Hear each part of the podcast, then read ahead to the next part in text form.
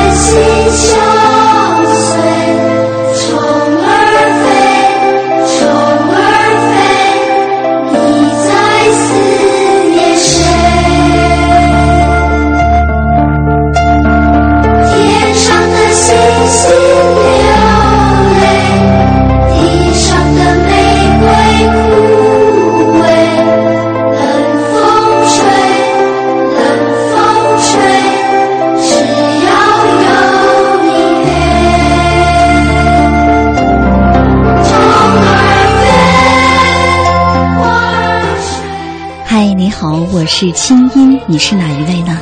那今天过得好吗？二零一四年三月十八号，星期二，这里是中央人民广播电台中国之声正在为您直播的《千里共良宵》节目。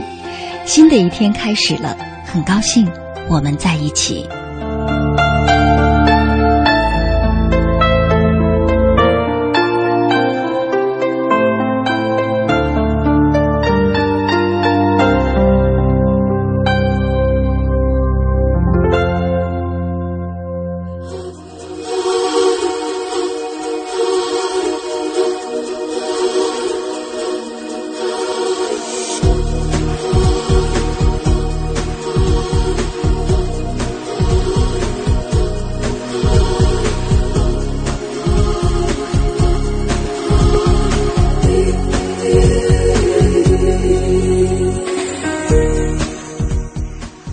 四年，你有以下几种方式可以找到我：第一，添加我的公众微信，打开你手机上的微信，打开通讯录，按右上角的加号，在公众微信账号当中输入“清音”，青草的青，音乐的音，搜索后第一个出现的加了认证的就是我，添加关注。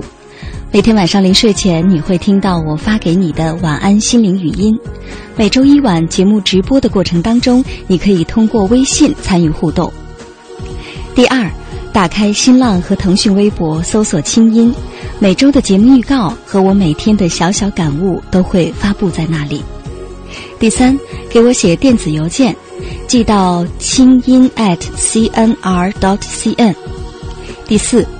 如果你的心事不太着急，可以给我写纸信，把信寄到北京复兴门外大街二号中央人民广播电台中国之声清音收，邮政编码一零零八六六。你的心事，你的故事，有我愿意听。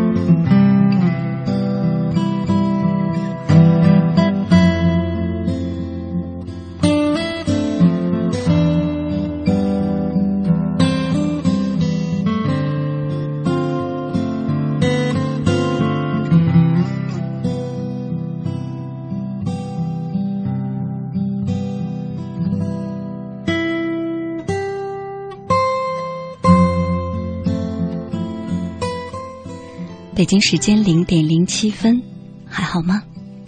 新的一天来到我们身边，才刚刚七分钟的时间。此时此刻，你是带着怎样的心情守在电波的另一端呢？现在已经是新的一天了，希望不管昨天你经历过什么，是好的还是不好的，它永远不会再来了，都留给昨天吧。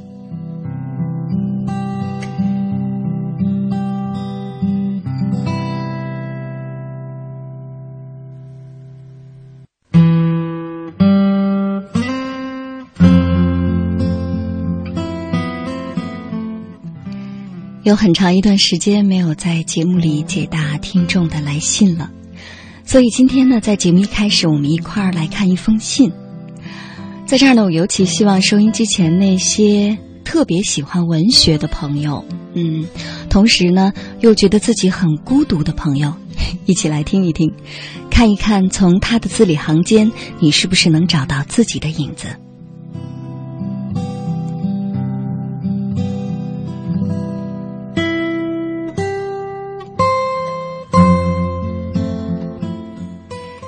欣怡姐你好，我是一名在校大学生，喜十分的喜欢文学，我想在文学上，特别是诗歌方面小有成就。大四快毕业了，考研刚刚失败不久，感觉天色灰暗了，很是打击。但是无论如何，生活都要往前走，不管是不是狼狈。疼痛在身体上有没有语无伦次？人有多么的渺小慌张？我不想让自己软弱着，在人群里天天体会着慌张，不遗余力的去适应渺小的自己，在这偌大的世界里行走，似乎也已经习惯了。在初中的时候，就在人群里感到不适，因为那时候自己很贫弱，因为莫名而来的孤单。因为过早而来的白发，这让我很自卑，一直到今天。所以从那时到现在，我一直把自己的难受和不安，还有惶恐，藏进身体里，把自己交给文字，把自己的感情蜷缩在诗歌里，这样温顺而自怜的度过了初中、高中，甚至是大学。也许每一种孤独。都有因由吧，并且不该被摒弃。自以为是的说，我觉得孤独真的是一种能力，不是每个人都有把孤独转述为文字的能力的。有一句话说：“上天给了你才华、敏感度，就会拿去你世俗的圆满，或者说一种手镯才能得到的幸福。”所以呢。我会在这样一种安慰里努力的微笑、温存和获得勇气。可是人总不能在一种不确定的情感和认识里自我满足吧？当生活越来越向自己靠拢和咬夺我自己的时候，我能不能以一种真实的力量应对生活呢？我想试试。青音姐，我给你寄来了我写的诗。可能你会小看我的这些作品，不管是不是妄想，尝试了，起码会死心了吧。也希望这些诗歌能够在节目里分享给更多的人。敏感、忧伤又明媚的我。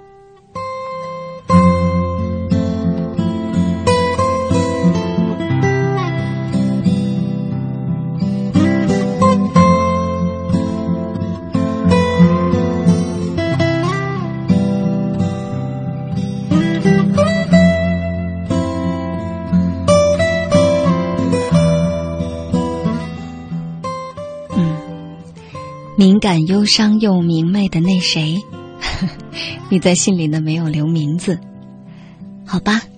希望今天晚上的节目能够帮你圆梦。首先呢，我就邀请收音机前的各位一同来欣赏一下你的诗作，然后呢，在欣赏完了你的作品之后，有一段我的真心话想分享给你听。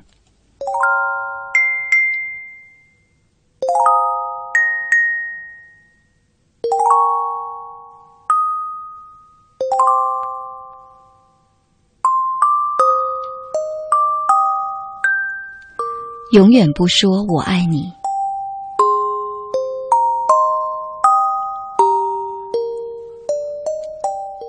也许会再也没有力量对付阴霾的天气，索性不挣扎了，看秋凉时候的小雨。你那边到底是什么样的心事？走在路上突然就很着急，天南地北的转方向，找不到一次漂亮的天晴。飞跑的大雁，鸟看不到收容我的城市，都是些孤独。对你的温柔还很熟悉，至少依赖回忆你的脸，幸福的活下去。你那边到底是什么消息？至少给我一点暖和的惊喜。不要逼我没出息的哭泣，永远不说我爱你，且藏好这个秘密，累日成疾，避免实事求是的话语，像形而上学主义。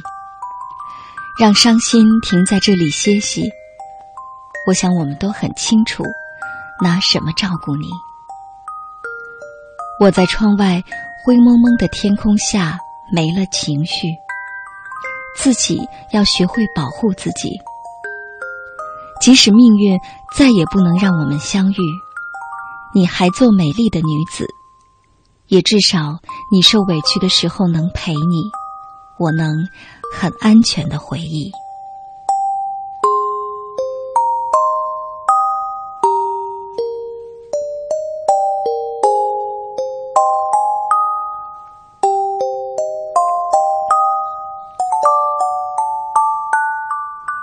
你比我快乐。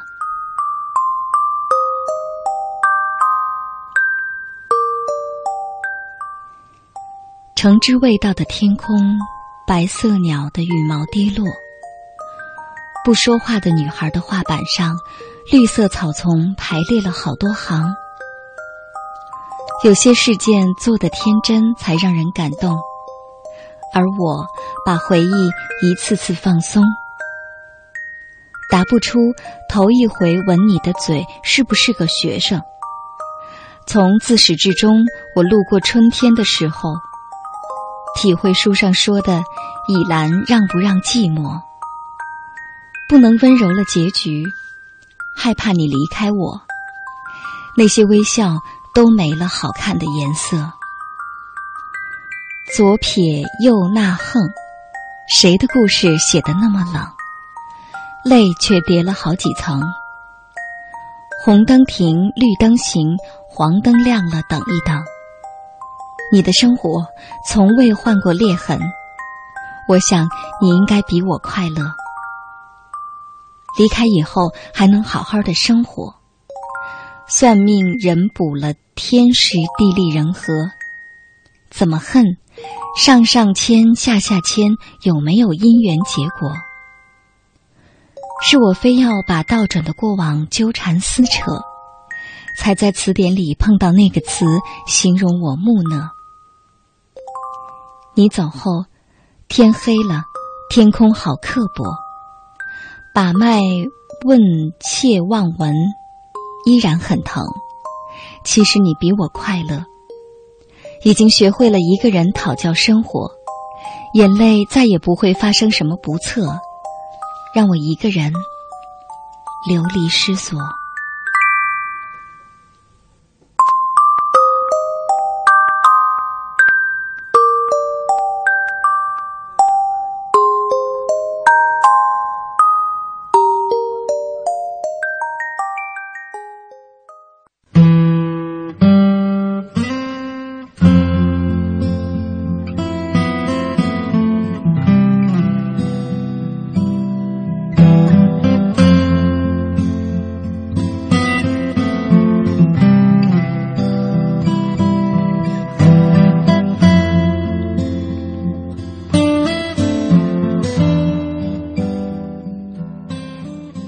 怎么样，收音机前的各位？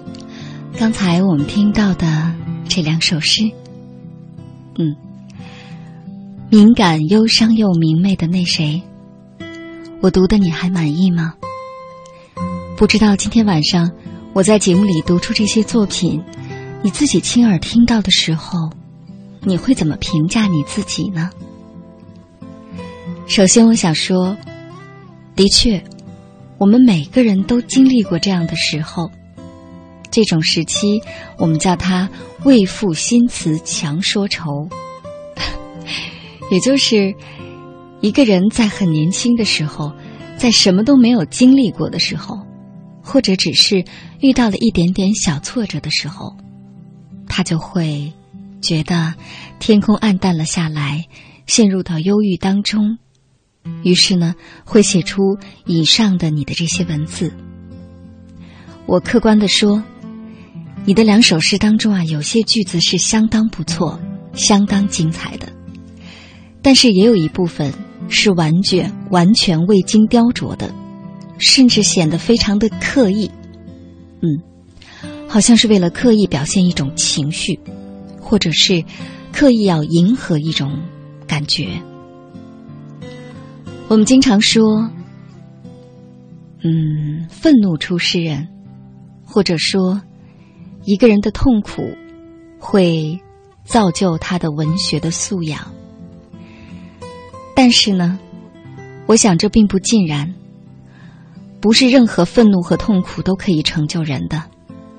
对于有的人来说，愤怒就只是愤怒，痛苦会让他永远沉浸在痛苦当中而无法自拔。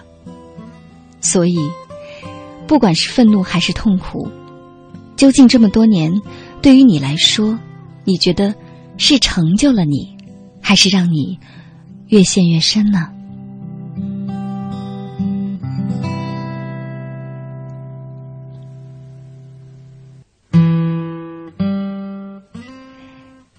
跟你说说我的经历。我在很年轻的时候，嗯，虽然现在也不还也还不算很老，但是呢，在很年轻很年轻的时候，当我还是小女孩的时候，我好像不管是年少时的我，还是青春期的我，还是青春岁月的我。甚至包括到现在，我一直都不能接受一类男孩子。这类男孩就是，他为了追求我，会给我写诗。尽管我知道这很浪漫，但是我在想，或许作为一个男性，心里除了这些柔肠百转之外，要有一些更坚硬、更坚强的东西吧。我总觉得，一个人心里只有那些更坚硬、更坚强的，他才能真的支撑生活，才能让两个人能够理性的、健康的去相爱。所以呢，后来我的男朋友，我所交往过的对象，包括我的爱人。都有一个特质，就是第一，从来不写诗；第二，非常的理性；第三，甚至是那种内心非常的坚硬、非常的憨厚，完全不会表达。有的时候不浪漫到让人生气，但是作为我来说，我宁愿如此，我也不要一个整天写诗。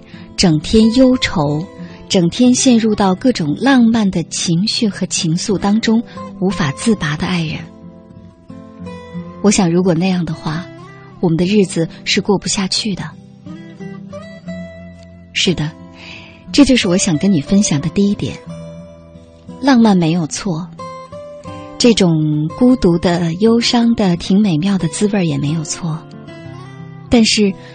如果你的生活里大部分都是这些，或者仅仅剩下了这些的话，你知道吗？你并没有在生活着，你只是在幻想着生活，你停留在幻想里。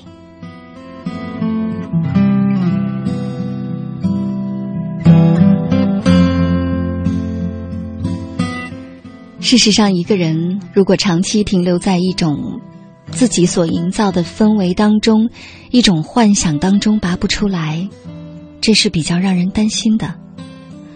不光是会耽误他的学业和事业的发展，耽误他的人际交往，而且，就像你诗里所写的这样，我想你可能并没有真的认认真真、脚踏实地的去谈过恋爱，而更多的，你的爱情停留在幻想里，停留在暗恋里。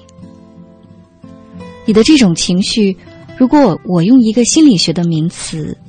来概括的话，它可能还不是自怜，它是自恋。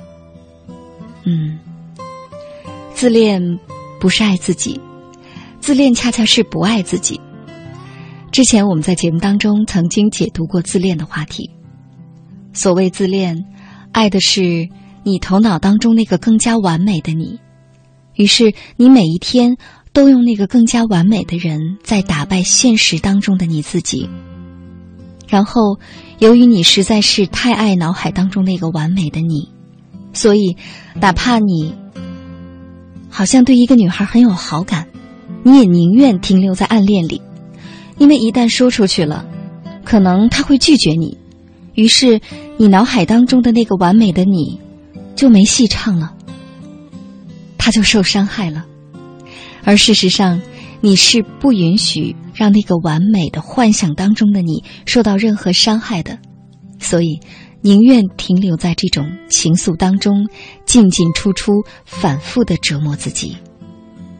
暗恋不是爱，自恋不是自爱，自恋恰恰是不懂得爱自己。就好像在心理学上形容自恋这种。心理状态的时候，有一个画面是一个人，一个少年，他在盯着水中的倒影，爱上了水里的影子，把自己自比为水仙。所以呢，这位给我写信的敏感又明媚又忧伤的这个男孩我特别希望你的这种情绪啊，它只是你在这个年龄阶段。或者说，就这几年，或者是你考研失败之后这一段时间仅有的情绪，但是不能再往前发展了。即便是你想成为一个在文学上有造诣的年轻人，想成为一个诗人，那么你也不能永远停留在幻想里和感性里。事实上，我常常觉得，比如。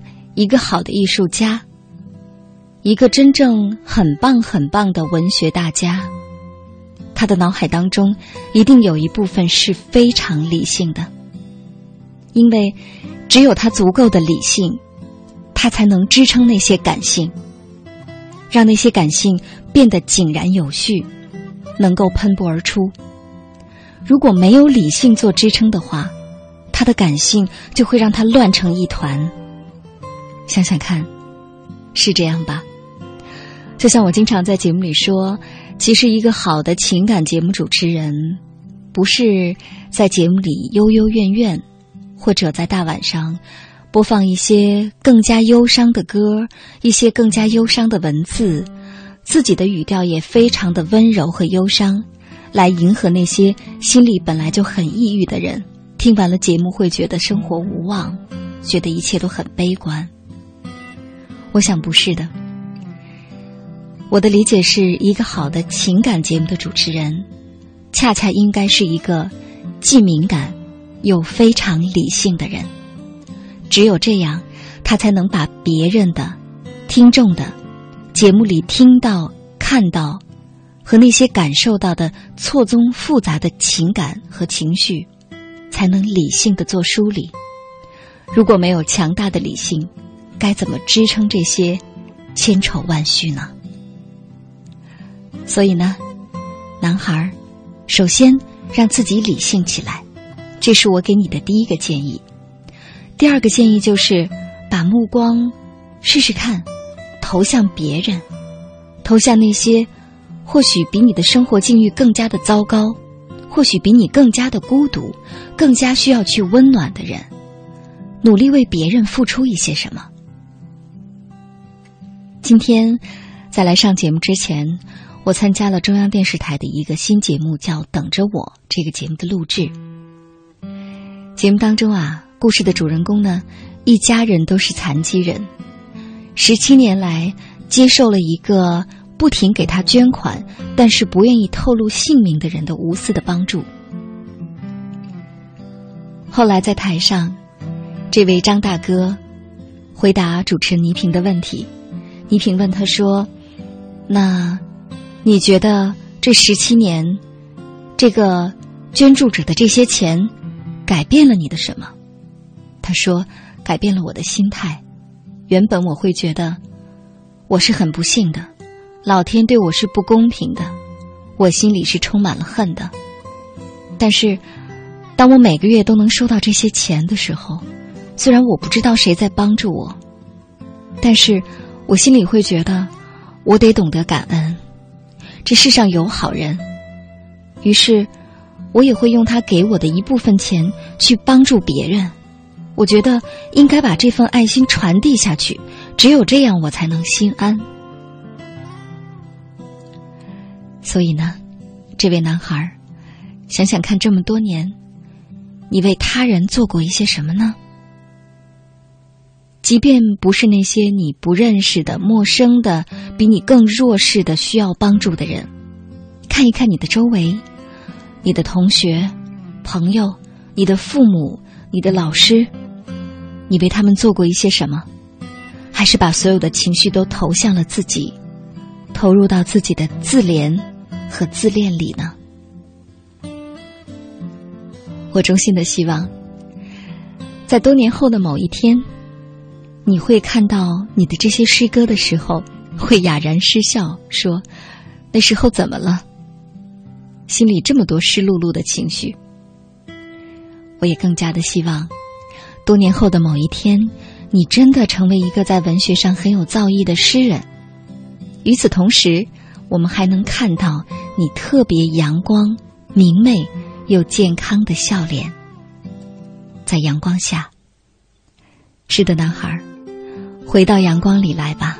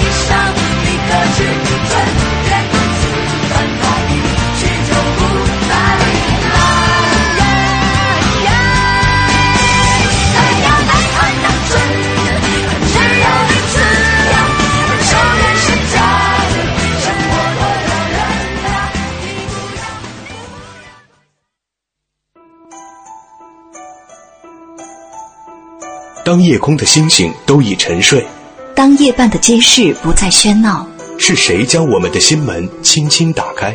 电波荡起涟漪，游弋你我心田。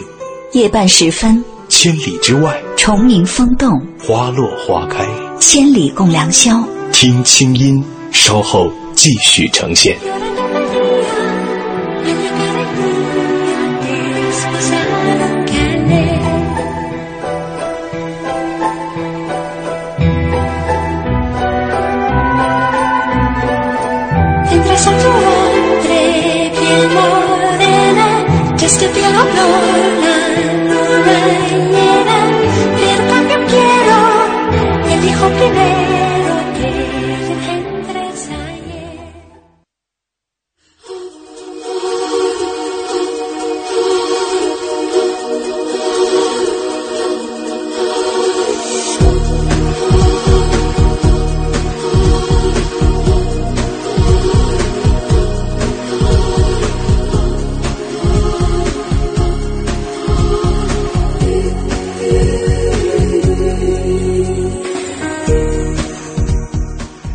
零一四年，你有以下几种方式可以找到我：第一，添加我的公众微信，打开你手机上的微信，打开通讯录，按右上角的加号，在公众微信账号中输入“清音”，青草的青，音乐的音，搜索后第一个出现的加了认证的就是我，添加关注。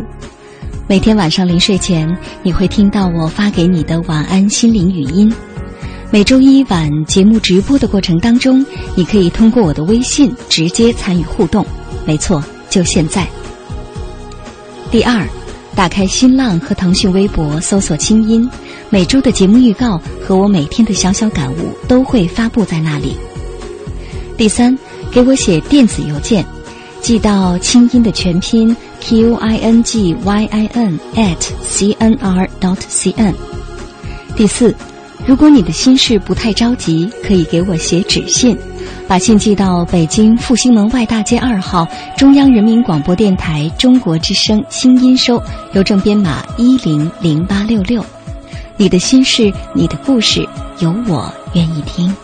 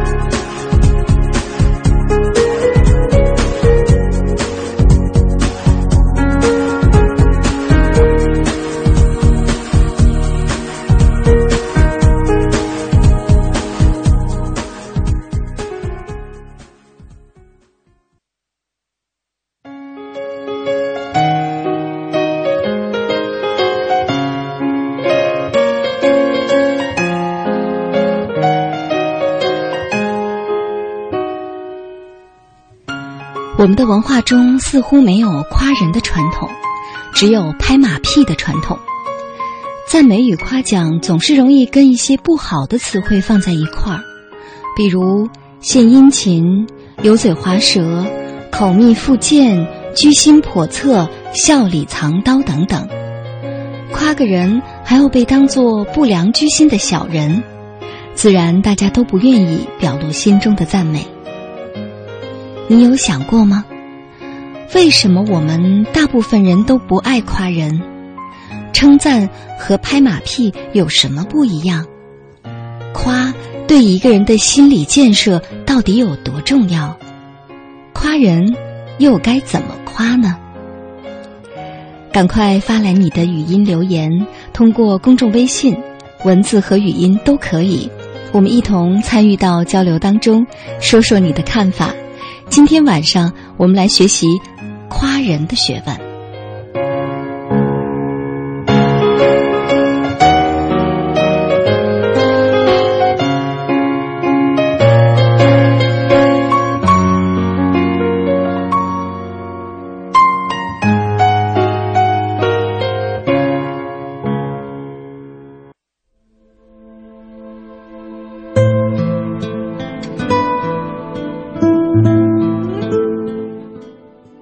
觉得不爱夸人的，可能是不是因为我们现在这个社会，嗯，可能算是一个陌生人社会，人对人之间的了解并不算是特别的深入，所以说要在一个非常，呃，不太了解的环境下，你要把它真正的优点讲出来的话，嗯，可能是不太容易的，所以也就印证了一种判断，就是说，如果两个人接触时间不长，然后你来夸另一个人，那另一个人可能会觉得这是在拍马屁。但我觉得朋友之间的夸人的话，应该还是比较常见的吧。可能也会因为两个人之间比较时间认识比较长了，比较熟悉了，所以可能也就慢慢的就不再夸对方了。实际上，学会怎么夸赞一个人是很重要的，因为我们每个人的内心都有想要被夸赞、被赞美的需要。今天出门打扮一番，好友真诚的夸赞你今天真美，衣服很适合你的风格。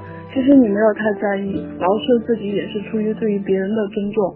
但当听到赞美时，心里一定美滋滋的。如果每天我们都能从别人那里得到的是正向的能量，每个人心里都乐开了花，那该多好！可在我们身边，很多时候情况并不是如此。我们很吝啬去夸赞一个人，哪怕是心里觉得呀，这个人其实挺优秀的，也不会当面去夸他，好像夸别人就像是长了别人志气，没有自己威风似的。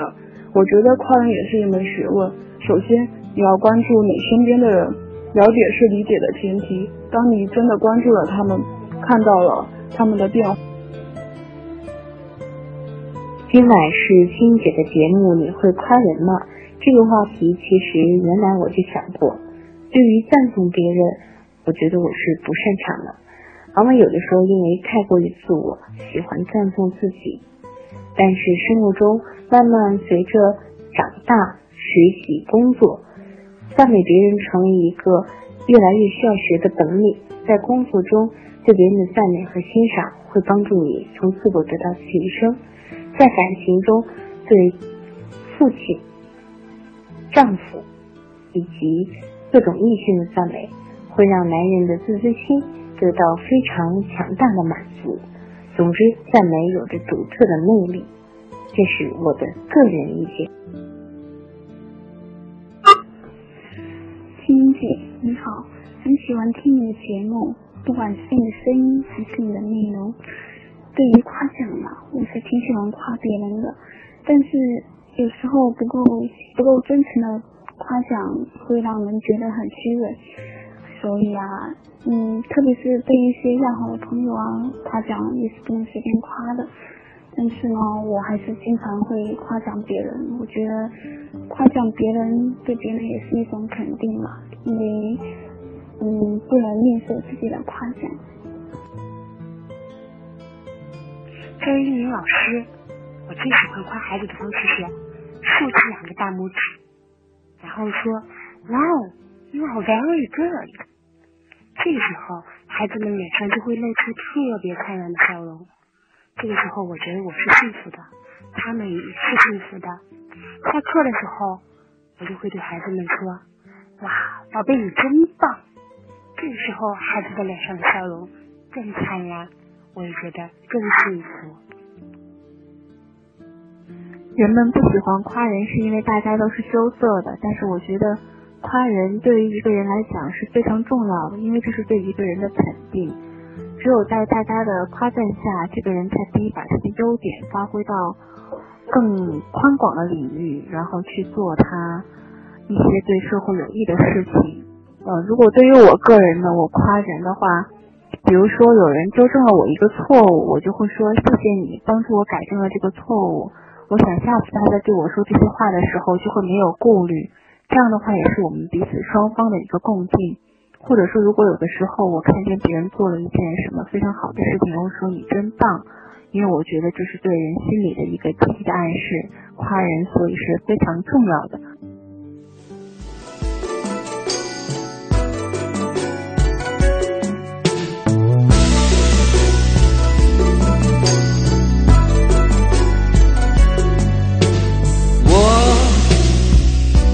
在繁华人间，多少梦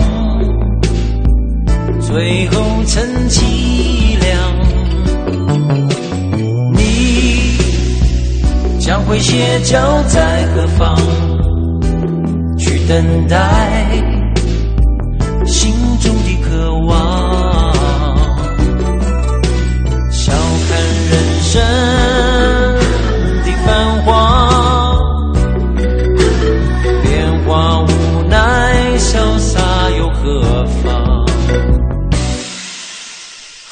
游戏人间，管他虚度多少岁月？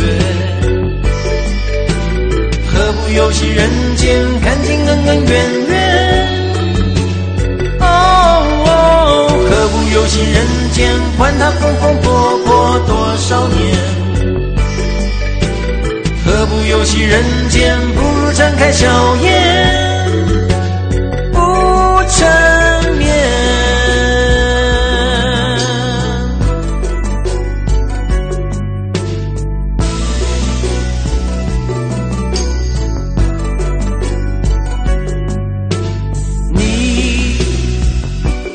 将会歇脚在何方？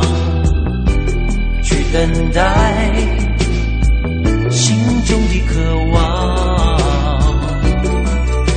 笑看人生的繁华，变化无奈，潇洒又何妨？何不游戏人间，管他虚度多少岁月？不游戏人间，看尽恩恩怨怨？哦，何不游戏人间，管他风风火火多少年？何不游戏人间，不如展开笑颜，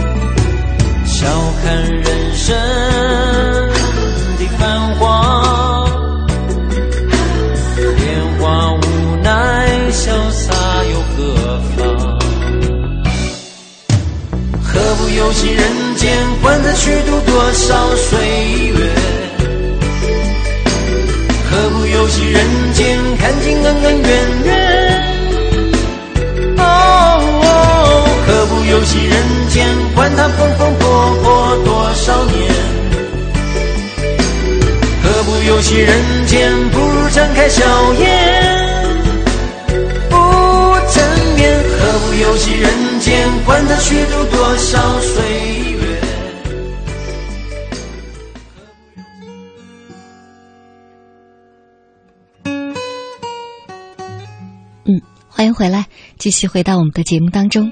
您现在听到的声音来自首都北京，这里是中央人民广播电台中国之声正在为您直播的《千里共良宵》节目，我是今晚的主持人清音。我们今晚的话题叫“你会夸人吗？”有听众经常说我在节目当中放的歌太少了，有时候一个小时才放一首歌，好吧？那我刚才又放了一首，旋律比较轻快。是很多很多年前的一首老歌了。说到夸人，我不知道收音机前的你，此时脑海当中会跳出哪些，嗯，生活中让你或者很沮丧，或者觉得很有趣的画面来。我会想起我从小到大一直很迷惑的一个一句话，叫做“谦虚使人进步，骄傲使人落后”。以前小的时候啊，每当老师说到这句话，我就会在心里嘀咕：一个人都从来不为自己骄傲，他怎么可能进步呢？那如果说他明明在心里为自己骄傲，但是表现出来却是很谦虚，那不是虚伪吗？是啊，为自己骄傲，为别人骄傲，夸一夸别人，夸一夸自己，生活当中，你的这些称赞容易出口吗？还是特别不好意思说呢？到底为什么我们就是不愿意去称赞别人呢？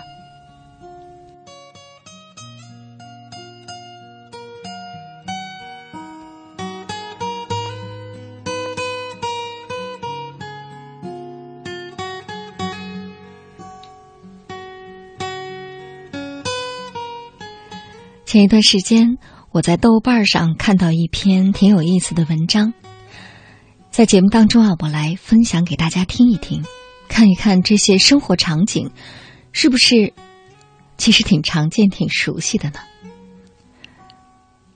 这篇文章的作者叫小严谨，他说：“我爸跟我妈几十年的相处模式就是彼此往死里寒碜对方。”只要两个人中一其中一个开始说话，对方肯定是直接开损，嘴起刀落，毫不留情。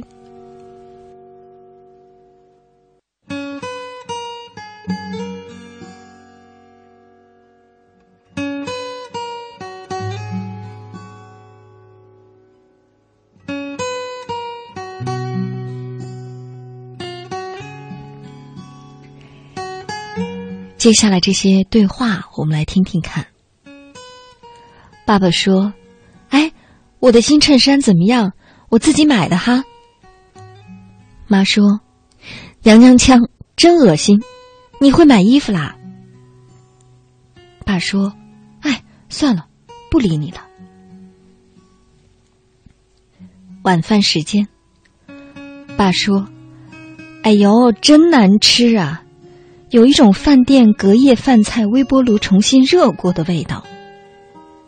妈妈说：“没良心的，难吃你别吃啊。”爸说：“我吃不吃没关系，儿子又饿瘦了，你看看。”然后我说：“关我什么事儿啊？”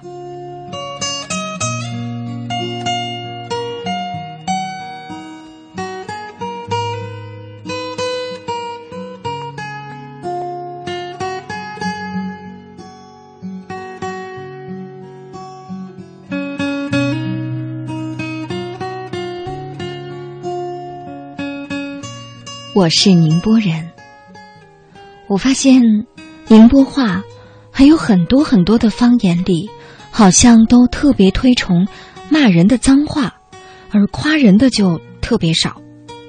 我曾经真的去百度过，宁波话里夸人的只有一条，可是骂人的哇十几页呢，汗滴滴答答。我有一个方言特别好的朋友。他说他研究过了，说常用的宁波话的骂人的语言加起来，起码可以连说半个小时不带停，直到把人损到牙龈出血，咸鱼不得翻身。我心说好嘛，我们的方言传承全靠骂人话了。而且我发现很好笑的是，关系越好的人之间呢，说的话越难听。比如说。跟我一起长起来的兄弟习惯叫我众生，看汉字蛮好听的吧？可是方言呢，就是畜生的意思。还有呢，我爸喜欢叫我小棺材或者演大儿子，意思就是笨蛋儿子。这些都是一种亲密的称呼，可是我们为什么要这样表达亲密呢？我对我们的文化还真是不能理解。所以很多时候。爸妈在互相吐槽的时候，哎呀，简直就是一场骂人的展览呢。可是这两年，自从他们都退休了，我发现我爸妈变得互相会说对方的好话了，还会当面夸一夸对方了。偶尔回家吃个饭吧，爸说：“你妈现在做饭可好吃了，你看看菜色，看看这口味，真是不得了。”妈就会说：“哎呀呀，马马虎虎啦！你爸现在也经常会做菜呢，手艺可比我好多了。”爸说：“哪有？你做了几十年的了，我一直吃着很惯呢。终于有一次，我忍不住问：“哎，你们之间怎么突然变矫情了？”我爸又开始跟我传授人生之道。他说：“小棺材，我跟你说，退休之后我再损你娘，我一整天都别想待着舒服，吃饭不给我。”然后跑去跳广场舞，你说我怎么办？你看我这么一夸吧，你娘不是就开开心心做饭了，还会给我加肉呢。所以呀，学着点儿，这生活中啊，夸人是不会让你少块肉的，多夸人少损人，大家都开心啊。我心说，爸，您又悟到了，不过略晚呢，尤其是对我的影响实在太大了。我也不会夸人呢。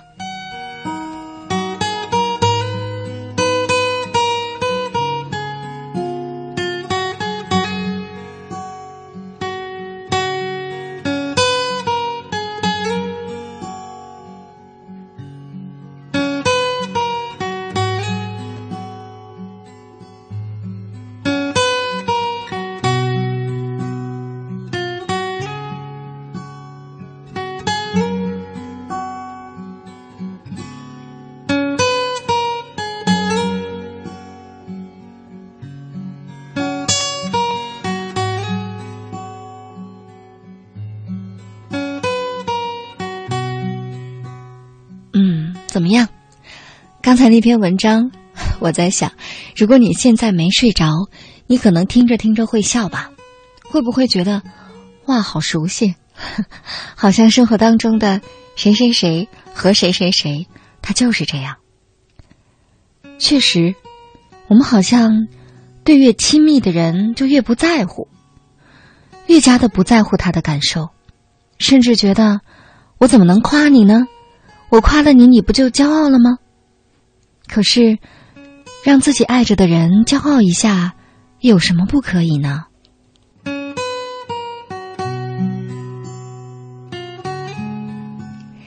来看一看大家的留言，在我的公众微信平台上，网友小贝贝他说：“青音姐，我就不喜欢去称赞别人，也不喜欢别人称赞我，因为在称赞当中。”我总觉得带着那么点嘲讽，而对他人的称赞，在别人耳朵里，他们可能会觉得你是嘲笑他吧。嗯，你的这句留言倒是需要让我好好想想。为什么我们很难把称赞的话对别人说呢？是不是因为其实我们也不那么喜欢自己呢？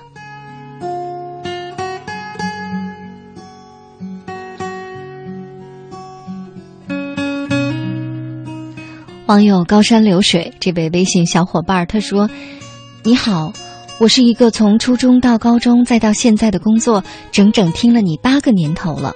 哦，是吗？谢谢你，老朋友了。”他说：“我从来没有参与过节目，今天晚上我就想说两句。我觉得嘛，夸人呢，现在已经慢慢变成贬义词了。如果你夸了这个人，别人就会说你拍马屁。我觉得最好是鼓励吧。”我会在平常的工作、学习、生活中鼓励我的同事、朋友和身边的人，一句加油足矣。嗯，可是我想说，我想给你的回应是，鼓励和称赞，它毕竟还不是一回事儿。如果它是一回事儿，它就不会是两个不一样的词儿了。你说呢？鼓励呢，指的是这个人做的还不够好，还有可进步的空间。但是称赞不一样。称赞是，你确实认可他，觉得他真的很棒，哪怕跟他说你是最棒的，其实你心里知道他不是最棒的，但是你就说一句嘛，那又能怎么样呢？但是，他听起来会觉得备受鼓舞吧，这比加油还会让他充满自信呢。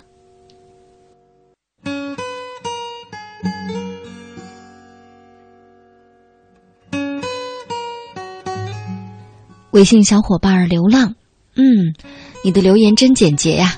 他说：“我觉得为什么不会夸人呢？因为懂得了，真正的朋友只需要一个眼神就够了。”我还真觉得不是，何止是朋友啊，就是我们跟我们的父母、跟我们的爱人、跟我们的孩子，一个眼神他就懂了吗？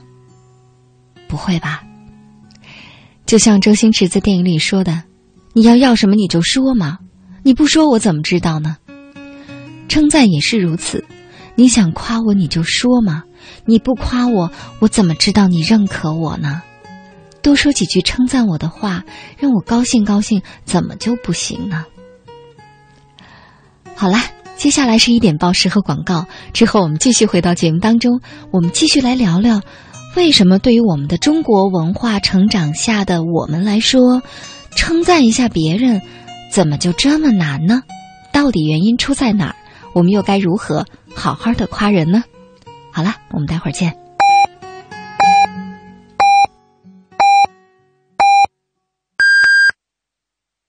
北京时间一点整，我是国家工商总局消费者权益保护局局长杨洪灿。今年三月十五号，新消法将正式的实施。对于群众反映强烈的擅自收集、使用消费者个人信息的行为，依据法律会得到严惩。希望广大消费者积极的参与监督。爱于心，见于行。中国之声公益报时。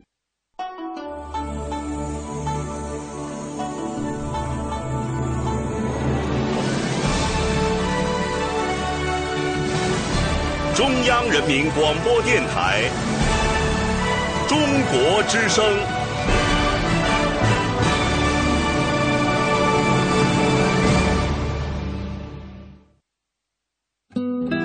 岁月在电波中流淌，人生在音乐中升华。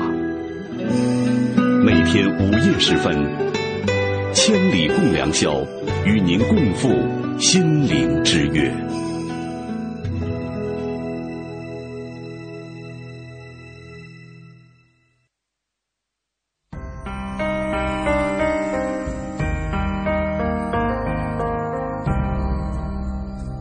每一次仰望星空，是为了追问心灵的方向；每一次深夜守候，是为了追寻真情的温暖；每一次静静聆听，是为了追逐梦想的真谛；每一次悉心梳理，是为了追赶幸福的样子。在爱的路上，爱的路上，我们都是我们都是追梦的孩子。这个夜晚，让心灵发光。千里共良宵，听清音。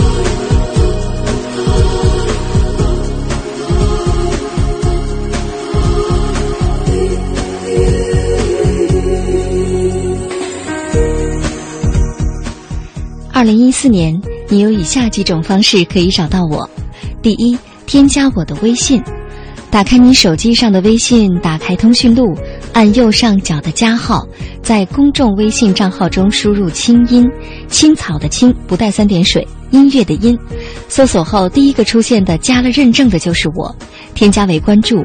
每天晚上临睡前，你都会听到我发给你的晚安心灵语音。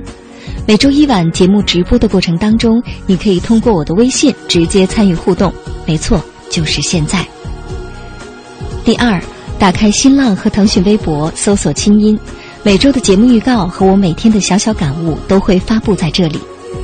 第三，给我写电子邮件，把信寄到“清音”的全拼 q i n g y i n at c n r dot c n。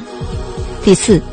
如果你的心事不太着急，可以给我写纸信，把信寄到北京复兴门外大街二号中央人民广播电台中国之声清音收，邮政编码一零零八六六。你的心事，你的故事，有我愿意听。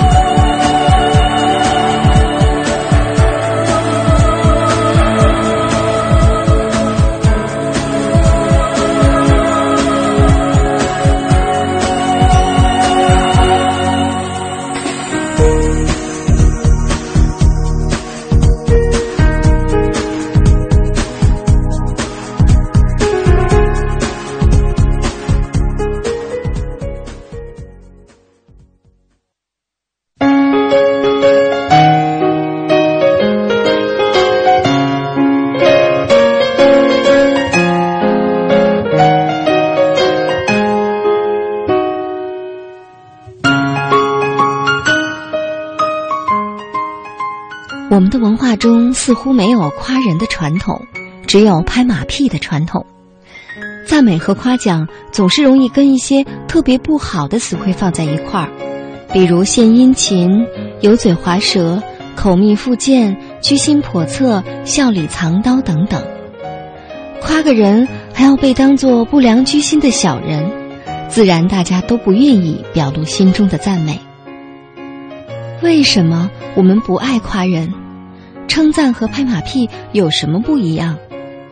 夸对一个人的心理建设到底有多重要？夸人又该如何去正确和智慧的夸呢？赶快通过我的公众微信“清音”给我留言吧，参与讨论当中。今天晚上，让我们一同来学习夸人的智慧。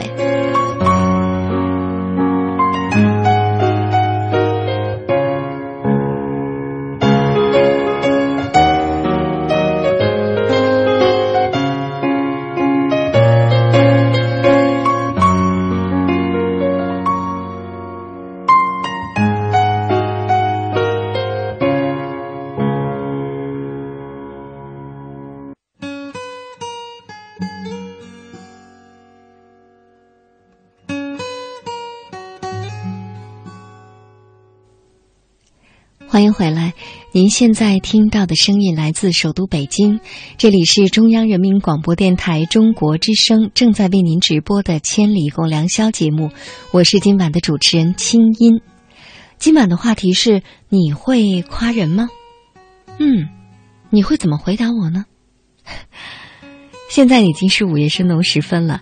假如你是开着外放式的收音机在听节目，建议你把音量调小，以免影响他人休息。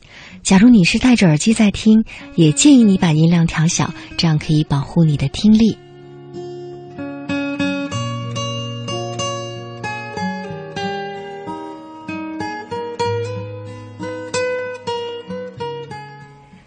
网友小磊啊，这位微信小伙伴给我留言说：“金英姐的节目最好听啦，夸夸你。”嗯，谢谢你。虽然说我内心理性层面我知道，我的节目当然不会是最好听，因为一期节目不可能满足所有的人。就像有的听众，他可能几位《千里共良宵》的主持人当中，最不喜欢我的节目，也没有关系。所以呢，我一定不是最好听，但是听到你这么说，我还是很开心，对吧？为什么呢？因为从我们的人性来说。我们每一个人都希望别人称赞自己呀，不管是我们的父母、我们的孩子，甚至是我们的同事和领导。其实以前我对夸人，尤其是夸领导这件事儿也超级的反感，因为我呢其实是一个挺迷糊的人，有的时候在一个单位待了很多年，究竟有几个大领导，我可能还分不清楚。所以呢，说到拍马屁，我也是皱皱眉头，觉得哼，好虚伪。但是有一件事儿让我改变了看法。我记得那是几年前，一个春天的下午，我进了电梯，发现哎，我们某位领导，平时很少跟他说话的某位领导，跟我一同搭乘电梯，我们俩都是要去十八楼。嗯，所以一层到十八层，这需要好长时间呢。我总不能一直不跟领导说话吧？但是我又不知道说什么。后来我突然注意到，哎，这位领导穿了一件衬衣，这件衬衣是淡淡的青紫色，很春天的感觉，暗格子，非常的漂亮。本来我就很喜欢格子。然后这个颜色我又非常的喜欢，所以我就由衷的说：“啊，某某某，今天您穿这件衬衣，这衬衣真漂亮，衬得您气色特别好。”我说的全是真心话。可是呢，那位领导真的非常的开心。后来发生的事情再一次验证了我夸到地方了，因为后来接下来的一个星期里。反正我每次看到他，都是那件衬衣。当然也有可能那件衬衣他有好几件啊。但是我想这件事儿呢，让我真的明白了一个道理，就是哦，其实这就是有效的夸人嘛，就是你发自内心的称赞别人，你发自内心，对方一定能感受得到。如果说我那天不是注意到这个细节，而是说一些完全没有来由的称赞他的话，比如说某某领导您真能干呀，这实在是，对吧？我想他也会觉得很别扭，会觉得你这个人，嗯，这种夸就不会让人很受用。所以说呢，首先我们得承认，每个人都愿意听到夸奖和称赞，每个人都愿意这样，不管他是谁。想想看，有几级人，别人是不是也是这样？除此之外，该怎么夸人，其实还真的。不是需要技巧，也不是需要技术，而是需要一些智慧的。那么，究竟该怎么去称赞别人呢？刚才我们分析了，说为什么有的人很难去夸奖别人呢？也可能就是因为他对自己就不满意，他都没有看到自己有什么优点，那他怎么会去夸别人呢？对吧？或许这是其中的道理。除此之外，还有没有别的原因呢？比如说，家庭的影响。接下来我们将听到的这段语音留言，是同一个女孩发给我的，好几段儿。我们来听听看，对称赞这件事儿，她的父母给了她怎样的影响呢？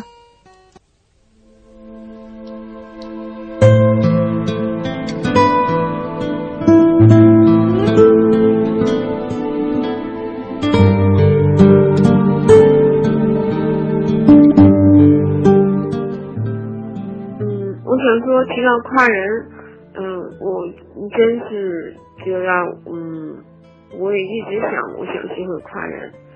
曾经的时候，我看到一个，嗯，一个人他夸什么女孩，就是夸那个，嗯，女女孩说啊，你什么小女孩，怎么晚上走路小心些，嗯，就是，嗯，就是就就是，反正就是觉得。嗯，听完夸完之后，我觉得挺难难受的。嗯，因为好像他是在嗯故意的有些甜言蜜语。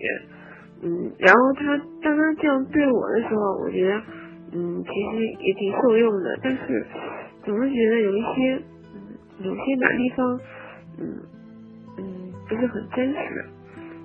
嗯，感觉到嗯就是对他的人品有一些怀疑。嗯，还想说，嗯，我因为在家里边，我从从小我就没有得到我妈妈的夸奖，可以说我妈妈嗯是个什么样的人，我不知道，我只知道她嗯小的时候有一幕吧，她那院子里边训我姐姐，当时还有邻居好多人，嗯，但是我姐姐我姐姐应该当时才应该是七八岁，我比她比姐姐要小一些，嗯。嗯，小几岁，但是，但是当时的我就也在旁边笑我的姐姐，嗯，我觉得我好像也要取笑我的姐姐，这样我觉得，嗯，显得我好像没有犯错，显得很高明似的，可能是这样吧，嗯，但是，嗯，我觉得我妈妈真的是很会，嗯，挑剔别人，她，嗯，我我看了很久，这么长时间都没有夸过我一次。嗯，我妈妈夸我的时候会说：“哎呀，你这两年进步了。”我每次领到进步奖的时候，我觉得很不舒服。嗯，这种进步奖还是我因为要说他不夸我才能得来的。但是每次说我进步奖的时候，我总是觉得他在用放大镜，他的潜意识在说：“哦，你其实还不够好。”我觉得从小到大的时候他就没夸过我，长时间的时候我就自卑了，很长时间青春都在自卑当中度过。嗯，然后。嗯，觉得这个没有没有夸奖，缺少缺乏夸奖，那真的让让你想起来就是痛，难受的很，因为那种就是最基本的，就是我觉得它是人类最基本的需要，可是在你自己最亲近的人身上，他并没有说过一句，基本上不说你好，说了也得加一句嗯，还要再努力，还不够。所以有时候觉得为什么？我想知道他为什么不会夸人。嗯，今年我想说，嗯，就是我和我的人缘一直都不好，因为我好像嗯很挺挑的。我觉得我有的时候很不舒服，因为和人在一起，我总是先看到别人的缺点。我觉得我根本不会去夸别人。嗯，别提那个夸人了。嗯，我别的缺点，我觉得好像他在让我很不舒服。嗯，但是我又不得不看，然后我会忍着要相处相处。嗯，当然了，有些人他嗯，我很喜欢他就缺点好像非常少一些，但是到最后嗯遇见了我，我还是会挑他的缺点。嗯，以至于我们，我就会再想重新审视我们的关系，重新审视他这个人。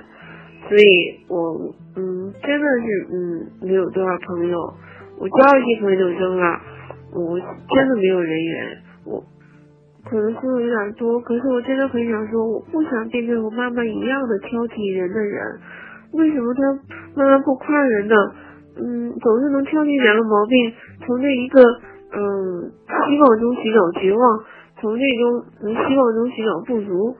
嗯，他也许是想让我们好，我夸你，我批评你，因为我爱你，我想让你好。你改了这个缺点，就对你有好处，对你的前途都有好处。就是我觉得，嗯，为什么老指责缺点呢？不好让人，怎么觉得让人那么难受？觉得自己不够好了呢？嗯，然后就士气低落，总觉得。得到一个夸奖，嗯，有的时候觉得你现在长大了，觉得自己追求那种夸奖，嗯，有什么意义呢？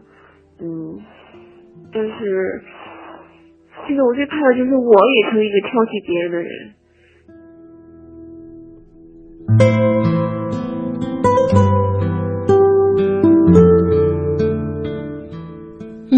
这位姑娘，我第一次在节目当中啊。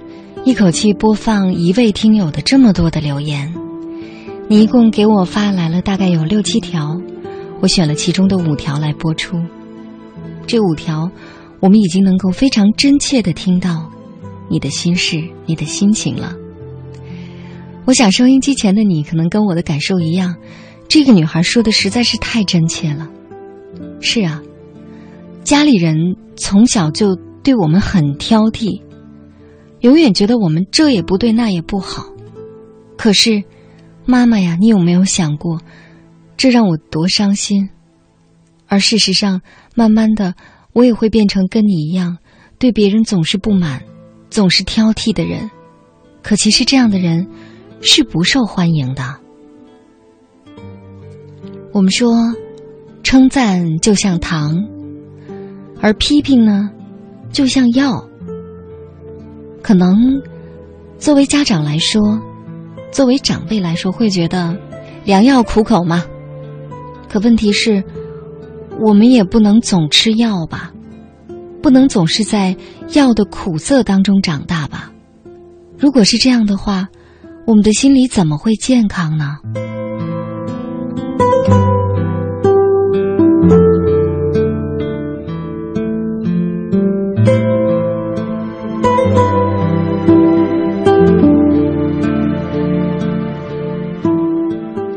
微信小伙伴欢欢他说：“因为怀孕睡眠不好，偶尔听到这个节目，从此就爱上了，每晚都要听。青音姐，我很喜欢你的声音，也很欣赏你对事物的见解。”嗯，他说：“现在我和肚子里的宝宝两个人在听你的节目哦。”哇。那我要加油。他说：“今晚的话让我有了很多的感触。以前我真的很少夸赞我的老公，尽管他对我百般呵护，尽管我也爱他，但是我真的极少夸奖他。以后我一定会改进的，我要多夸一夸他，那他一定会更爱我的吧？嗯，当然了，让他感觉好，他自然就会更爱你，更快乐了。刚才我说有听众朋友通过微信在称赞我，于是呢就。”对我的称赞如潮水般的涌来，现在我已经收到了，我看看啊，有一万三千多条留言，我大概翻了一下，全部都是在称赞我，谢谢各位。如果想练习夸，可以今天晚上拿我先练练手，然后呢，再接着去夸赞你周围的那些你熟悉的人，慢慢的每一天学会夸一夸自己。我想刚才那位女孩的留言，或许会让我们每一个人都明白很多。如果收音机前的你是即将做父母的，或者已经是为人父母，听了那位女孩的话，她的那种那么难受的心情，那么难过的状态，是不是刀子嘴收敛一些呢？最深爱的你让我能拥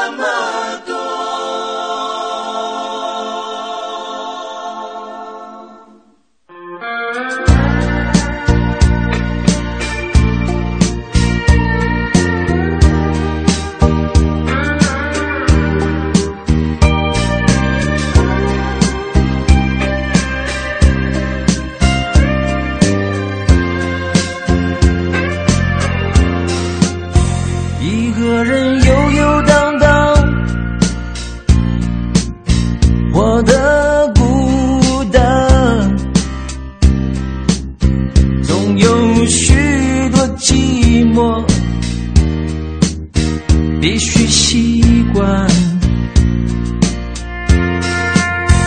两个人相互依赖，彼此分担。有了家的感觉，一点责任继续温暖。谢谢最深爱的走过这么多，从此不再漂泊，倦鸟的心愿降落。谢谢最深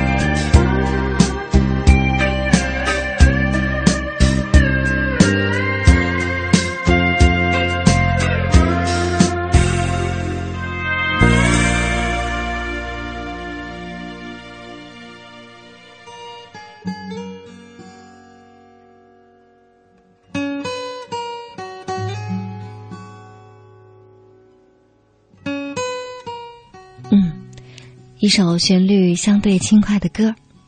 歌曲之后，我们来看一看大家的留言。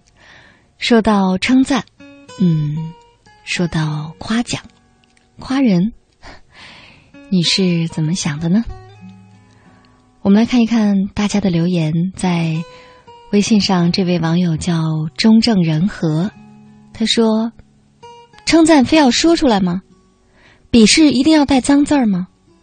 外国人常把我爱你挂在嘴上，就一定相爱吗？可我们的父母可能从来没有说过我爱你，可他们却悄悄做出让双方感受到浓浓爱的事情。所以，请不要说因为中国文化所以不爱夸人。嗯，首先我想说，我们提到中国文化的时候，你为什么这么愤怒呢？你的愤怒是从哪儿来的呢？为什么说到夸人这件事儿，当我们做出一个自省的姿态的时候，你就把外国人抬了出来？咱们说的是咱们家的事儿，跟别人没关系。说到中国文化，我倒还真想说说，其实。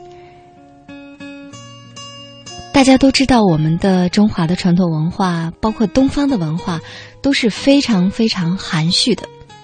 含蓄就意味着有爱，不愿意说出来；有称赞，自然也不愿意说出来。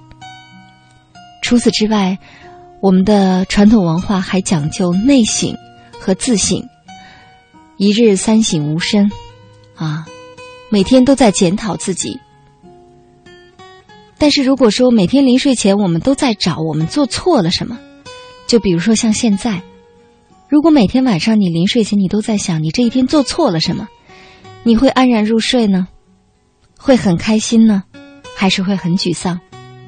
可是如果每晚临睡前，你找一找你今天做对了什么，你夸一夸自己，是不是明天？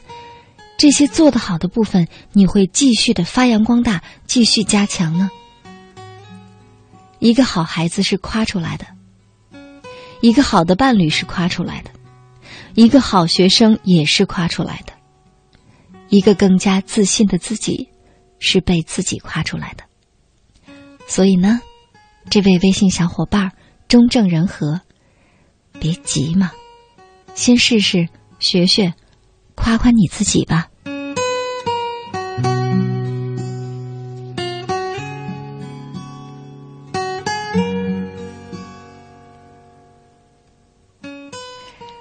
接下来我们再来看一看在微博上的这些朋友的留言。这位网友叫二十六号同学笑看二零一四，什么意思？没懂。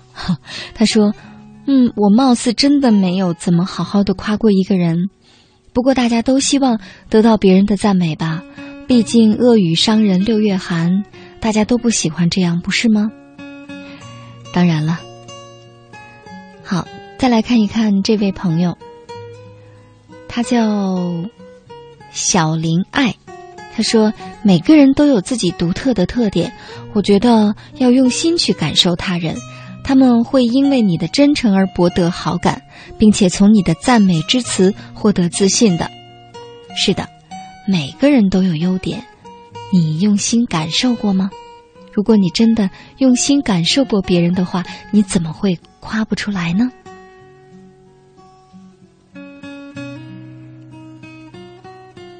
这位网友墙角摘蘑菇是我们节目的老朋友了。每天呢，在节目结束之后的第二天，他都会帮我们整理节目的音频，发布在微博上。每周我都会转发他的音频。蘑菇辛苦了，我们来看看蘑菇的留言。他说：“做人一辈子啊，最高的目标不是被人夸好人，为了一张好人卡做出很傻的事情。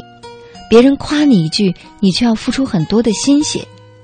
要永远记住，好人卡是枷锁，不是荣誉。”做人无非百年，做自己，学会称赞自己，这就足够了。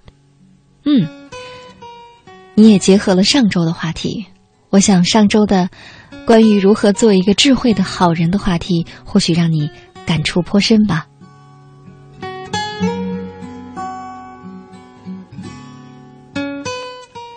网友那段时光有你在很温暖。他说：“我挺感谢第一个夸我会是一个争气孩子的人，你知道吗？后来我就真的越来越优秀。所以，夸奖对一个人的影响其实是很久远的。如果生活中少了赞美，就寡然无味，会缺乏生气的。”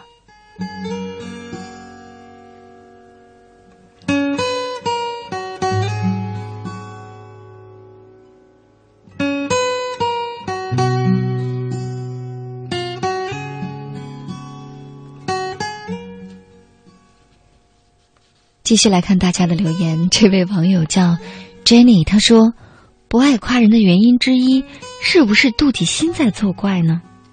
称赞是发自内心而又不带任何功利性的，而拍马屁呢，却是为了获得某种利益而称赞，而且称赞的不一定是事实。夸对一个人真的很重要。”合适的称赞可以让一个不自信的人变得自信，可以让一些美好变得更加美好，可以让彼此的关系更加的和谐。该如何夸人，如何发自内心，的确是需要学习的。嗯，那接下来我们就来跟心理专家学学吧，继续来接近心理专家穆凯的电话，我们来听听从心理专家的角度如何解读称赞这件事儿呢？喂，穆凯，你好。哎，亲，你好。嗯，呃，非常的高兴你这么晚的时间参与我们的直播的互动交流哈。首先对您表示感谢。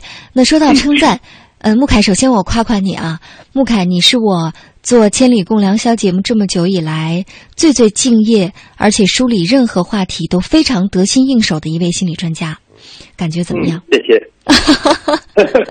感觉非常好，对吧？非常开心。是的，我想接下来我们的交流会更加的顺畅，对不对？嗯嗯嗯，是。那穆凯说到夸人哈，刚才我们也分析了，说为什么我们好像，尤其是中国人夸人特别难，对吧？你来帮我们分析分析，为什么会是这样呢？我们怎么会更容易损人？尤其是越亲密越容易互相损，为什么？对对对，呃。确实是，呃，今天你开了一个非常好的话题，看起来这是一个很简单，大家不容易关注到的。嗯，呃，这个我想对我们的收听的观众也好，包括我们自己也好，都会有很大的触动和启发，包括我自己。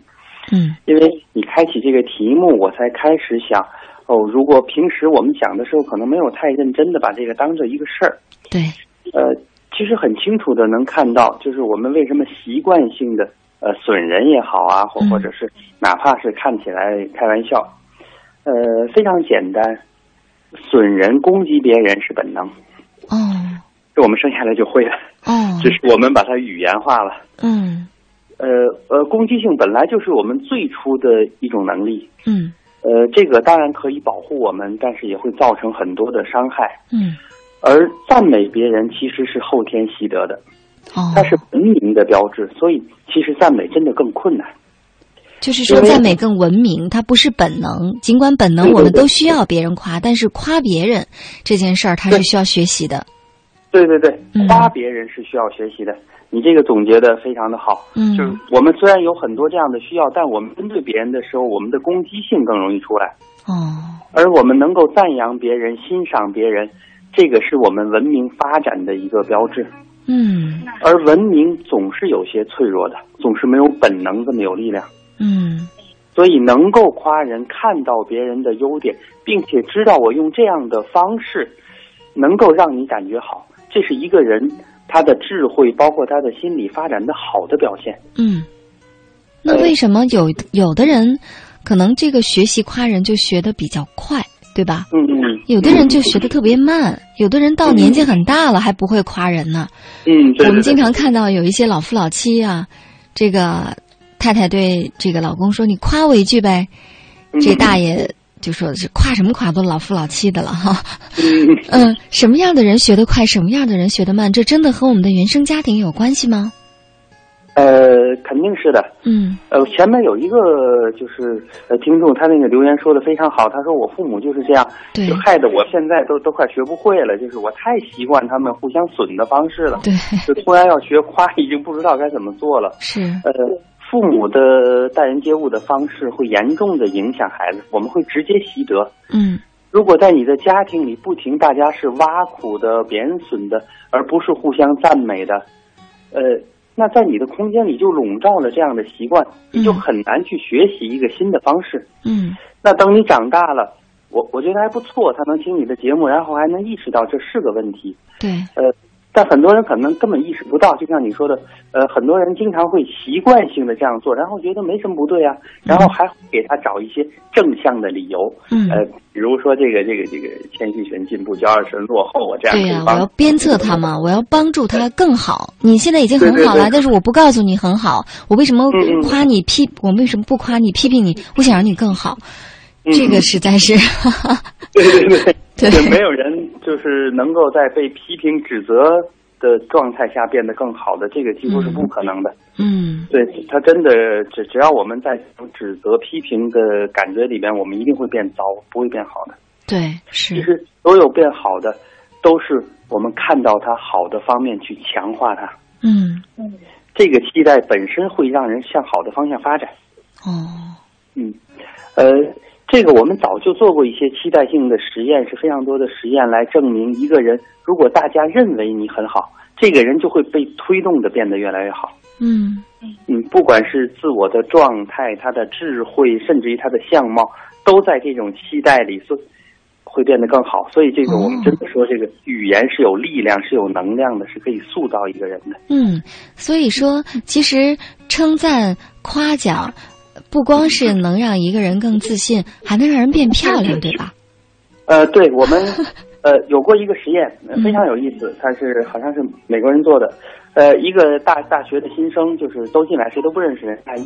然后呢，他们挑了一个他们认为长得就最不好的女孩，然后告诉所有的男生，你们一定要认为这个女孩是最漂亮的，大家都去追求她，然后去赞美她，就你要把她当成这个校花来去恭维她。嗯这个女孩并不知道，然后这些男生本来是带着工作去做的，哦，呃，但是半年之后，这女孩真的变得很漂亮，然后很多男生冲过来追求她，因为她更有魅力、更漂亮、状态更好。嗯，她更自信，更觉得自己值得爱，值得更好的一切，你值得拥有，这种感觉当然很好。对对对，而且她真的，她的魅力、她的相貌都会变好。嗯，所以这个我们的语言真的是有能量的。对所以我们说一句话的时候是是不能乱说话的，你要知道那个影响是直接的，是，不像就动手那么看的那么清楚，但是力量很大。嗯，是。那接下来我们就一块儿来帮大家来梳理一下啊。嗯既然夸人是很重要的，但是呢，我们在心里又会觉得夸人这个是很虚的、很虚伪的哈。那如何做到夸人不虚伪？称赞和拍马屁有什么不一样？我们该怎么更智慧的去夸人呢？来教我们一些小技巧吧。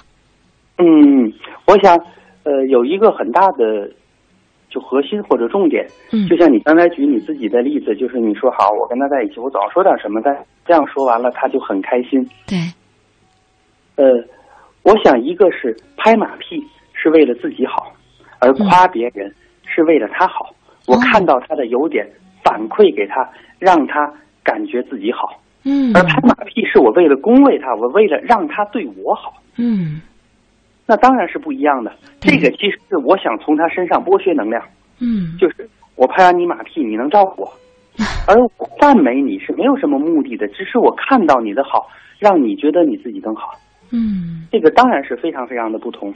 嗯所以其实人家也能感觉得出来，呃，你是为了利用我来拍我的马屁，还是说你真的很赞美我？大家是感受得到的，只是不是每个人都会说出来而已。嗯所以我想，你当赞美的时候，你是看到了，哎，这个衬衫很漂亮，看到了这一点，然后你反馈给他，可能他就很开心，嗯因为这没有什么目的，而且他感受到哦，可能他挑的时候就是很用心的，他自己也觉得很好。但有一个人居然看到了我的这个心思，看到了，哎，我挑的很好的这个状态，他当然会激发这个更开心的感觉。对整体上都是他的感觉更好，你并不是从中索取什么。对，那当然他就会变得更好了。是，所以说呢，你说的这点特别的重要，而且特别好啊，就是，呃，夸人呢是为别人好，是真心的为别人好，让他感觉不错，让他也看到自己的闪光点。但是拍马屁呢，是为了让他对自己好。嗯嗯。对，所以这个是其中的差别。那再具体一点说啊，比如说说到夸人，怎么夸才能让对方真的心花怒放呢？我们说有的夸。也夸不到点儿上，比如说你见一个女孩就说美女，见到一个男孩就说帅哥，可事实上他可能觉得我哪儿帅呀、从来不觉得自己帅。那你这些话一定不会打到他心里去哈。我们怎么样夸别人才能真的进入到别人心里呢？嗯，呃，我想第一，你举的这个例子非常的好，像美女帅哥看起来很泛，嗯，我们夸人要夸的具体，而不要用这种泛泛的观念。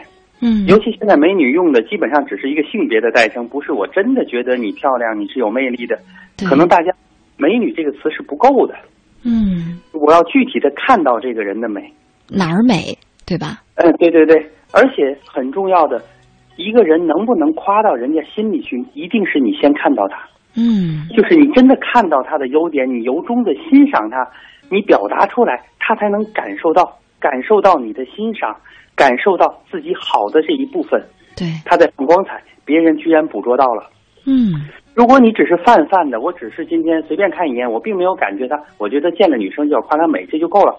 他也能感受到，其实你根本就没有关注我，对你只是随便说说而已。哎，你这件衣服很漂亮，其实我觉得今天可能不太对劲儿，我没有穿好，但是太忙了。嗯，人家会感受到，可能人家觉得哦，你跟我客气客气，那那我也就客气客气。人家会感受到你是关注我了，还是敷衍我，呃，还是马屁利用我，人家都会感觉到的。是谁都不傻，关注，对对对，人家是知道的。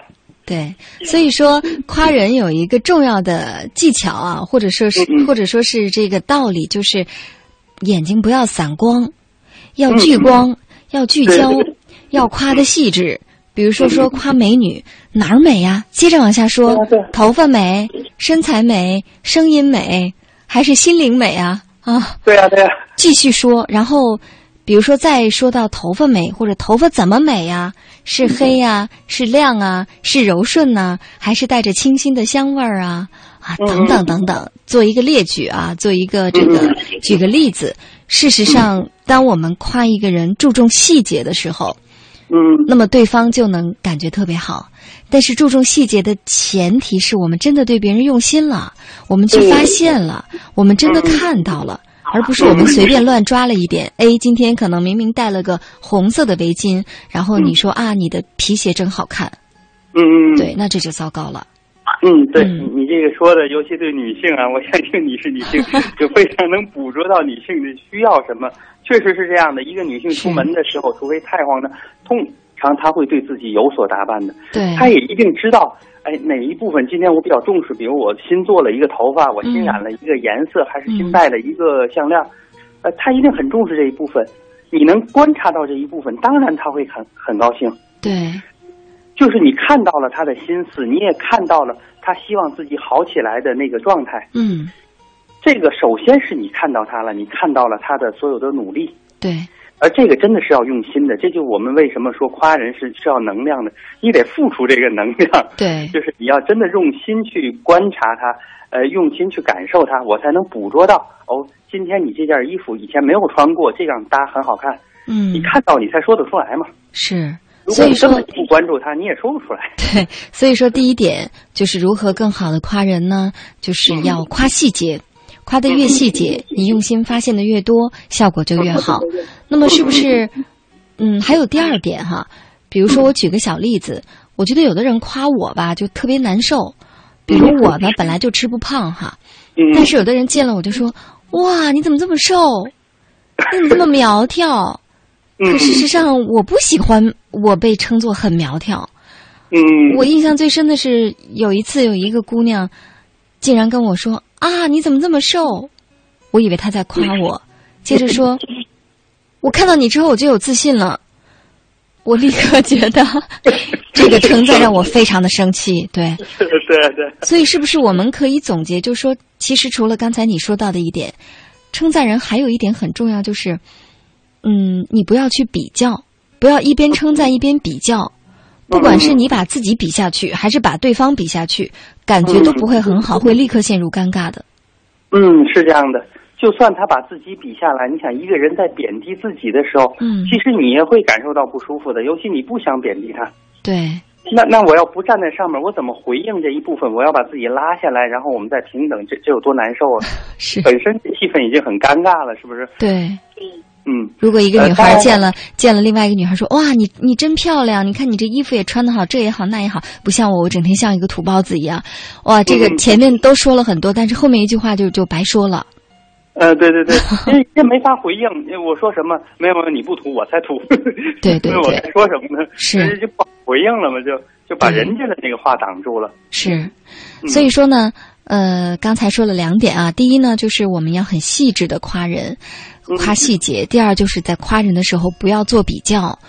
既不要去比他，也不要去比自己，就纯粹的夸就好了。那么有没有夸人的更高级阶段？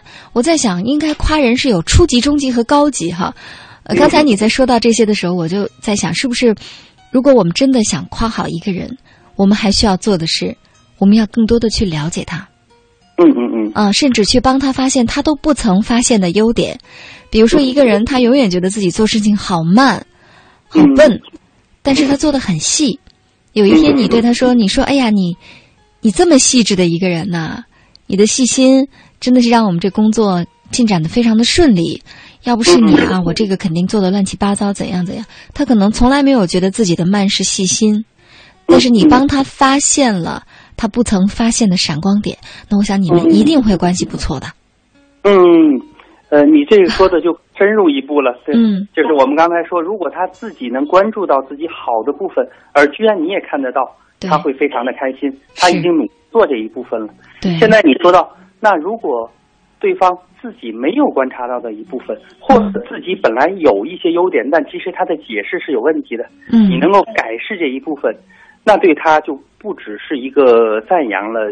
这个几乎是一个心理治疗的 帮助了，对，帮他改了一个解释。他本来对自己是负面的评价，嗯但是你帮他发现了闪光点，你就会成为他心灵上的好伙伴了。嗯，对，这个真的是有巨大的冲击的。是，所以我们其实看过很多的小故事，是写的一个人被一个偶然的事件所激发，突然变得好起来。嗯，其实有一点这个味道。对，就是他有一些优点。他自己不知道，或者他把它当成了缺点。嗯，有一个人发现这一部分，把他闪光的部分激发出来，让这个人整个的生命都开始亮起来。对，这个真的是对人有更核心的帮助的。是的，所以只有你真的从初级夸、中级夸进阶到高级夸，你就真的成为了人群当中那个受欢迎的、温暖的人了。当你能够温暖别人的时候，你当然也有能力。温暖自己和称赞自己。好了，穆凯，谢谢你今天晚上我们这么愉快的聊天儿。你今天依然非常的棒啊。那么你是很棒的，我们千里共良宵节目当中的好朋友，我们的心理专家。嗯，希望你带着这份开心啊，做个好梦。谢谢你，祝你晚安。好的，嗯，晚安。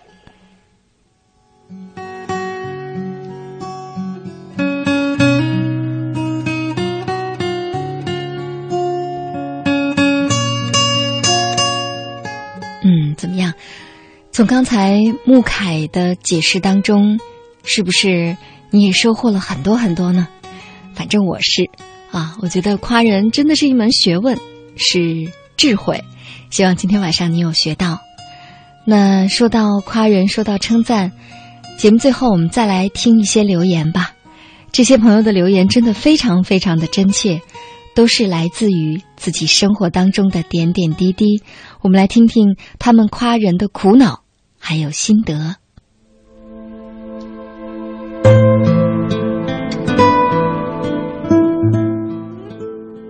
听音姐说到赞美，我有以下两点感悟：第一点，赞美可以使人与人之间更加的亲近。在我的印象当中，家人除了爷爷奶奶夸奖我、经常夸奖我、赞美我之外，其他的家人都是为了让我更加优秀而支持我的缺点，不说我的优点。因此，我对我爷爷奶奶，我觉得更加亲近，因为我觉得他们更喜欢我，我也非常愿意为他们付出，所以我很开心，在他们的赞美下一直这样的成长。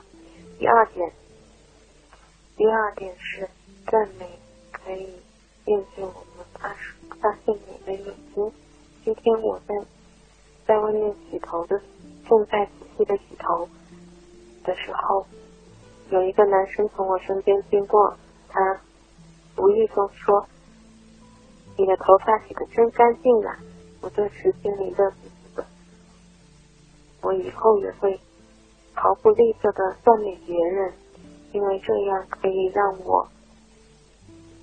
锻炼我吧，锻炼我，练就我一双能发现美的眼睛，而且能使别人获得快乐。刚刚下班结束工作，然后习惯性的打开微信，看见今天的话题是你会夸人吗？突然觉得好像很有意思。然后呢，怎么说呢？因为自己干的也是一个销售行业嘛，然后就是卖衣服。今天的业绩很不理想，昨天昨天周末感觉自己已经超标了，但是今天感觉怎么样也做不起来，发现自己跟顾客的沟通不是那么的，嗯，夸人到底要怎么夸呢？嗯，我会，难道是因为我不会夸顾客吗？我觉得我不会夸，每次都见他们都会说事实情况，然后依据事实情况来评价一个人。但是看到别人如果夸的话，会让人欣喜万分，这一点值得我们学习。你好，青音姐，我觉得称赞应该是对一个人发自内心的肯定。我们在小的时候都特别盼望着得到父母的夸赞和肯定，那个时候我们都会特别的开心。而随着年龄的不断增长，我们的父母也慢慢的变老了，变成老小孩了。我也发现，似乎他们更需要得到我们的肯定了。嗯，前两天我发现我已经五十岁的老妈，她把自己以前的短头发留长了。我觉得这样的发型对她来说看起来更年轻也更漂亮了，所以我就跟她聊天的时候说：“老妈，您现在这个发型真的特别好看。”我妈当时是说：“哎，是吗？我以后就把这个发型接着留下就好了。”当时看着我妈笑得那么开心，我心里边也变得特别的舒服。我想称赞或者说夸赞给我们带来的那种幸福和喜悦感，应该是相互的吧。Hello，青姐。我很喜欢今天晚上的话题，因为我很自信，我是一个会夸奖别人的人。我曾经听到过这样一个理论：每个人都认为自己比别人重要，所以希望听到赞美就是一个心理需求了。相反，如果我们想从别人那里得到什么，那么我们自己先要为别人做出什么。我认为夸赞并不一定要谄媚、投其所好，而是要发现别人的优点，然后真诚。用心的去赞美，这样我们的人际交往交往才能更加的顺利。青姐，你好，我很喜欢听你的声音。啊，今晚的话题是你会夸人吗？我觉得夸人是一个很累的活，因为有些人他并不是真正的那个优点，所以呃，但是由于那个职业的关系。可能就会象征性的要赞美一下别人，但是这些东西都不是发自内心的，好累哦。晚上好，金英姐，明天是我姐姐的婚礼，今天我很开心的跟她说，哇，好美呀，跟电影里面似的，我的女神。嗯，我觉得你会夸奖一个人呢。更多的时候是出于真爱，是真的爱这个人，但是情不自禁的，也不用去费心思组织语言了。但是有时候对陌生人的一些夸奖呢，如果不抱有杂念的话，我我这种改变是从我能接受别人的赞美开始的。我记得以前别人夸我长得白的时候，我就会。说，哎，没有呀，你看我脸上其实有很多痘坑啊，有很多黑头啊之类的。我总是下意识的抗拒别人的表扬。哎，这一两年来呢，自己的思维整个都变了，包括心态也开放了，就会很真心的对别人说，谢谢你的表扬，就或者类似，然后接受你给我的赞美。然后同时回赠一句，嗯，我觉得回赠的时候呢，你就就不能很敷衍的说，啊，你也是啊，或者是你也怎么着之类的，你要说的很具体，那别人就会觉得，你是打心眼里面的，你就很真诚。我觉得你先会，你先真心的接受别人的赞美，时间久了之后，你就自然而然的会看到别人身上美好的地方，然后那种夸赞的话就脱口而出了。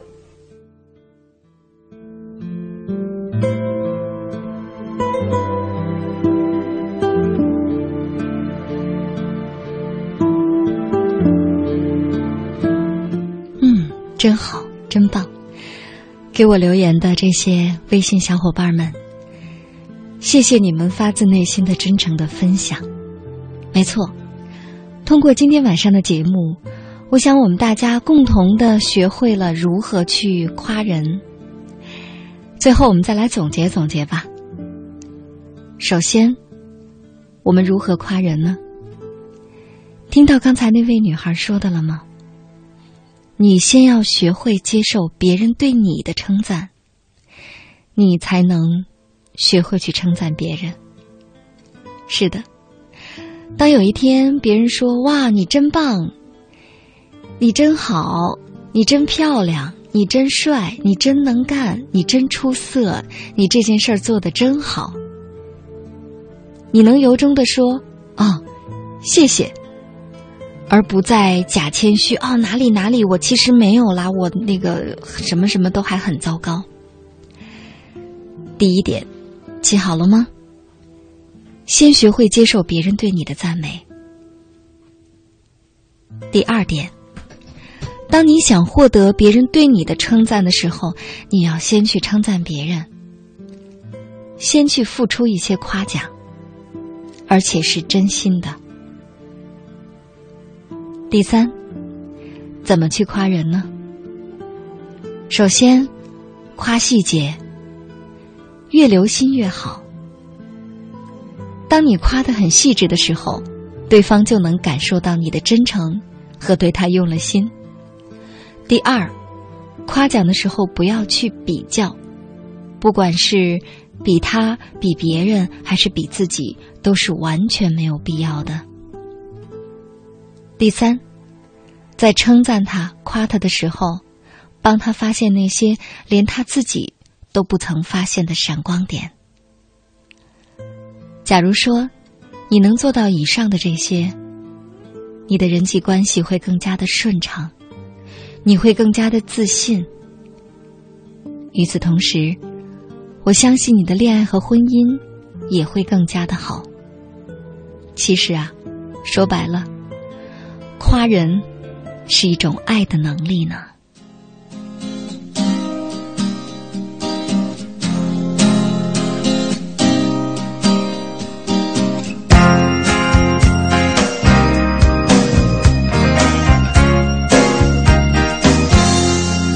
有一个人名叫沉默，独自靠在墙的角